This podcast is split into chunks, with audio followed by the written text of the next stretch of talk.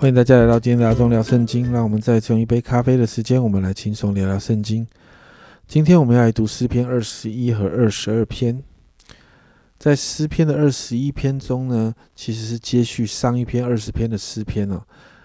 上一篇是出征的之前呢的诗歌哦，那这一篇呢，就是整个战事完结之后，因着神的保守，经历得胜而向神感恩的诗歌。同样的，这也是一首皇室的赞美诗哦。在一到六节就提到，因着神把许多的恩惠赐给君王，所以因此来向神颂赞。我们就看到神祝福王，把金冠冕戴在王的头上，让王享有长寿、有救恩、有荣耀、有神给的尊荣威严，并且在神的面前有喜乐。因此，在第七节，诗人这样说：王依靠耶和华。因至高者的慈爱必不摇动。接着八到十二节就看到，在征战当中，神帮助王收出仇敌，烧灭敌人与他们的后裔，破坏敌人的计谋，使敌人在王的面前逃跑等等。因此，在十三节，诗人就再一次来赞美神。十三节这样说：“耶和华，愿你因自己的能力显为至高。”这样，我们就唱诗歌颂你的大能。在这一首诗篇当中，我们就看到一个无法掩藏的喜悦。这个喜悦是因着真实的经历神的祝福而帮助而来的，所以就会出自内心的向神赞美跟感恩。整篇诗篇的这样的一个呃二十一篇呢，都在告诉我们一件事情：要专一的依靠神。当王专一的依靠神，他就经历这些祝福。因此，当我们学习专一的依靠神，我们也能够经历神给我们这样不动摇的恩典了。接着，诗篇二十二篇这一首诗篇是标准的弥赛亚诗篇，这当中有许多的经文都在描写的耶稣受难过程了，而且也应验了。在这一首诗篇呢，就分成两个部分。首先，一到二十一节是以一种哀歌的形式哦，谈到作者因为经历苦难。因此陷入了很深的痛苦跟煎熬当中，甚至好像神就离弃他了，他被藐视，他被苦待，他被围困等等，甚至严重到身心灵的状况都快要撑不下去。而且你看他经文说到，他觉得他不如他的列祖，因为他的列祖在困境中呼求神的时候，神就拯救，但作者却在困境中还被藐视，还被羞辱。但你看到，在就算在这样的困难里面，你看到作者没有放弃哦。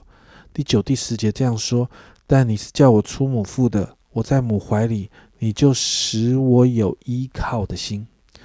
我自出母胎就被交在你手里，从我母亲生我，你就是我的神。”我们就看到他对神仍有盼望。家人们，这在困难、困难跟苦境当中是非常非常重要的事情，不要失去那个盼望。就算在境况。非常困难的里头，因着有盼望，你就看到他仍然可以向神来呼求。所以二十二到三十一节，我们就看到一个翻转，作者因着因着神的拯救，就来赞美神。在这个赞美的当中，作者因着作者就提到，因着神是管理万国的，所以二十七节地的四极都要想念耶和华，并且归顺他，列国的万族都要在你面前敬拜。甚至二十九节这样说：地上一切丰肥的人必吃喝而敬拜，凡下到尘土中不能存活自己性命的人，都要在他面前下拜。我们就看到万民都要来敬拜神的画面。这篇诗篇其实也深刻的刻画着耶稣在受难的时候，他好像看不见神的作为，好像神隐藏起来了，而。因为这样，在人的攻击跟谩骂当中，耶稣真正的感受到孤单，还有被隔离的感受。而最后，耶稣战胜了死亡，最终凡有气息的都要到他面前来敬拜他。这篇诗篇当中，作者一样面对这样的煎熬，好像耶稣一样。但你看到他对神没有失去任何的盼望。最终，我们看见他经历神的拯救，也经历神的大能。所以今天我们来祷告，让我们学习专一的依靠神。而在这个专一的依靠的当中，我们就祷告圣灵帮助我们持续对神有一个专心依靠的信心。就算是面对许多困境所带来的煎熬，让我们不要放弃，也不要失去那个盼望。要相信最终仍然神是掌权的，我们会看到得胜的那一刻来临。我们一起来祷告，主要在今天这两章的经文的里面，主要我们真是说，主要帮助我们学习专心依靠你。主要有时候在依靠你的过程里面，主啊主啊，我们好像有时候就在那个苦难的当中看不到盼望。主要在那个苦难的当中，我们不知道该怎么办，甚至在那个等候的过程里面，主啊，我们好像觉得孤单，觉得好像不知道该该如何是好。